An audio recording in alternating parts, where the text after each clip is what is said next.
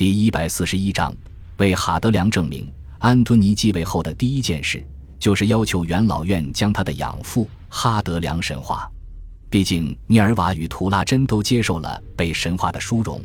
安敦尼认为哈德良的功绩完全担得上被神化的待遇。但是，安敦尼没有想到的是，元老院在这一事上表达了极大的抗拒。在哈德良统治期间，元老院一直和他不对付。这里面有很大成分是因为哈德良的手沾了议员的鲜血，而也有一部分成分源于哈德良对于元老院的回避。哈德良统治期间，有一半以上的时间都不在罗马，但是他的权威却在行省各地不断升高，遍布帝国的每个角落。这难免会让元老院觉得自己正在被逐渐孤立。元老院本应是皇帝掌管行省的伙伴，是皇帝依赖的耳目之一。然而，现在哈德良直接从行省开始积累威信，这自然剥夺了元老院这个精英管理团体的威望。对此，自然是不希望把哈德良神化。尽管此时哈德良已被许多刑警当作被神化的皇帝来对待，而安敦尼在这件事情上却是没有任何商量的余地。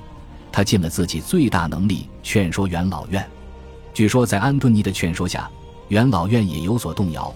安敦尼也下达了最后通牒，称如果哈德良没有得到应有的尊重，他宁愿自己辞去皇帝一职，让元老院另请高就。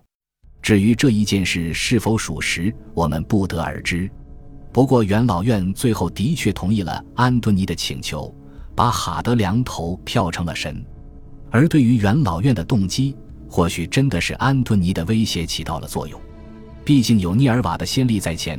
元老院也没有信心，自己如果再投票选一个皇帝出来，能镇得住场子。要知道，此时叙利亚军团、莱茵河军团与多瑙河军团都对哈德良忠心耿耿，而唯有哈德良正统的继承人才能压得住这些军队。